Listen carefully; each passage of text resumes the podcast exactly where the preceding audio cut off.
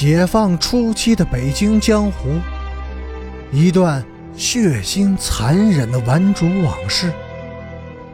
欢迎收听《北京教父》第八十八集。中午过后，陈诚回来了。大妹妹听到门响，挣扎着从地上爬起来，她怒视着哥哥。两只眼睛仿佛能喷出火一样。叫，叫嫂子。陈诚用手扯了扯大妹妹的小辫咧着大嘴傻笑。嘿嘿，你你叫叫嫂子。哥，你无耻！她不是嫂子，她是婊子。放肆！陈诚瞪起了眼珠子。你再敢胡说八道！我就揍你，婊子！大妹气得浑身颤抖，泪流满面，发疯似的使劲的喊着：“你无耻！他就是婊子！”啪的一声，陈诚的巴掌狠狠的抽在了大妹的脸上，她踉跄了一下，摔倒了，但是她扶着八仙桌腿，又挣扎着站了起来。就是婊子，而而你，是流氓，是大坏蛋。大妹的嘴唇剧烈的颤抖着，声音里充满了蔑视和愤恨。又是一个耳光，大妹又一次摔倒了。这一次，她再也没有力气站起来。她用胳膊把身子支了起来，一字一句的说：“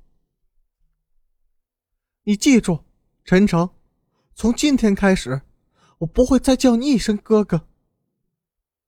陈诚的酒劲儿有点醒了，愕然的看着大妹，两个小妹妹互相搀扶着从卧室里走了出来，他们扑了过去，想把姐姐拉起来，但是身上太虚弱了，姐妹几个一起倒在了地上，小妹流着眼泪。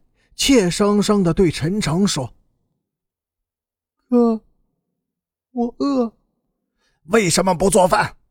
为什么把菜放坏了？”他又吼叫着冲大妹发火：“这桌饭菜是给我哥哥过生日用的，他一直没有回来，以后他也不会再回来了。我们从此再也没有哥哥了。”大妹冷冷的说着。终于又挣扎着从地上站了起来，所以，我们也该做饭了。大妹开始动手收拾桌上的菜盘子，她的手突然被陈诚抓住了。“你滚开！”大妹用力挣脱着，一抬头，她看见陈诚已是满脸的泪水。“哥哥，对不起你们。”你走开。我没有你这样的哥哥，大妹嚎啕大哭起来。我做的不对，我对不起你们。但是，我还是你们的哥哥。这饭菜，我吃，我都吃光。陈诚端起一个盘子，用手抓起腐烂发臭的菜肴，大把大把的塞进自己的嘴里。哥。大妹用力打落了陈诚手中的盘子，哭着扑进了陈诚的怀里。你，你对不起爸爸，对不起妈妈，也对不起你自己呀。我对不起，对不起，谁都对不起。陈诚喃喃自语的说着，默默的僵立在那里。大妹。猛地又推开了陈诚，指着那个傻站着的姑娘喊着：“你让这个婊子滚出去！”他不是，你快让他滚！院门突然被推开了，进来了两个人，一个是边亚军，而在他的身后是王兴敏。边亚军狠狠地打了那个圈子一个耳光。拉开屋门，一脚把他踹了出去。臭不要脸的！陈诚不愿搭理你，你还纠缠个没完没了的了。以后你要是再敢纠缠陈诚，我就破了你的相，毁了你的盘子。他追出屋门，恶声恶气的把圈子赶走了。